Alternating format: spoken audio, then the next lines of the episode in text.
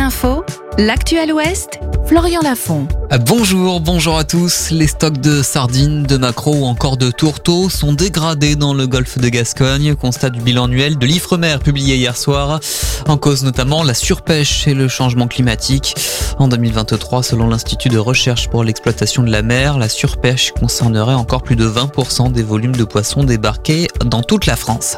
La grève des facteurs du centre-ville de Nantes se poursuit encore aujourd'hui. Hier, plus d'un tiers des postillons ont cessé le travail. La CGT Sud une dégradation des conditions de travail ou encore la sanction disciplinaire d'un agent. Un coup dur pour les près de 200 salariés de Burton of London. La marque de vêtements a finalement été placée en liquidation judiciaire hier.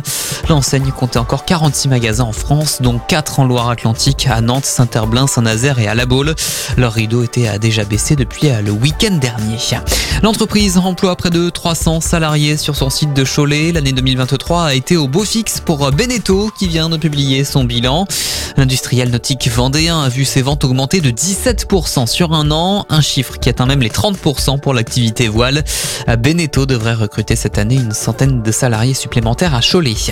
Dans l'actualité nationale, l'hommage de la nation à Robert Badinter. Une cérémonie est organisée en cette mi-journée devant le ministère de la Justice à Paris. Un dernier hommage à l'ancien garde des Sceaux de François Mitterrand qui restera l'artisan de l'abolition de la peine de mort. La page des sports direction Brest ce soir à 20h pour les Neptunes de Nantes en handball féminin. On joue pour le compte de la 16e journée de Ligue But à Gaz. Envolé hier soir chez les hommes, notez que Nantes s'est qualifié pour les demi-finales de la Coupe de France après sa victoire 3-7 à 0 contre Cambrai. Et puis en hockey, suite de la Ligue Magnus, les Ducs d'Angers ont vaincu les Gothiques d'Amiens 5 à 3. La couleur du ciel pour terminer, elle est grise cet après-midi, même si de timides rayons de soleil sont possibles. À compter 15 degrés à Pornic, 16 à Cholet et 17 à Ancenis.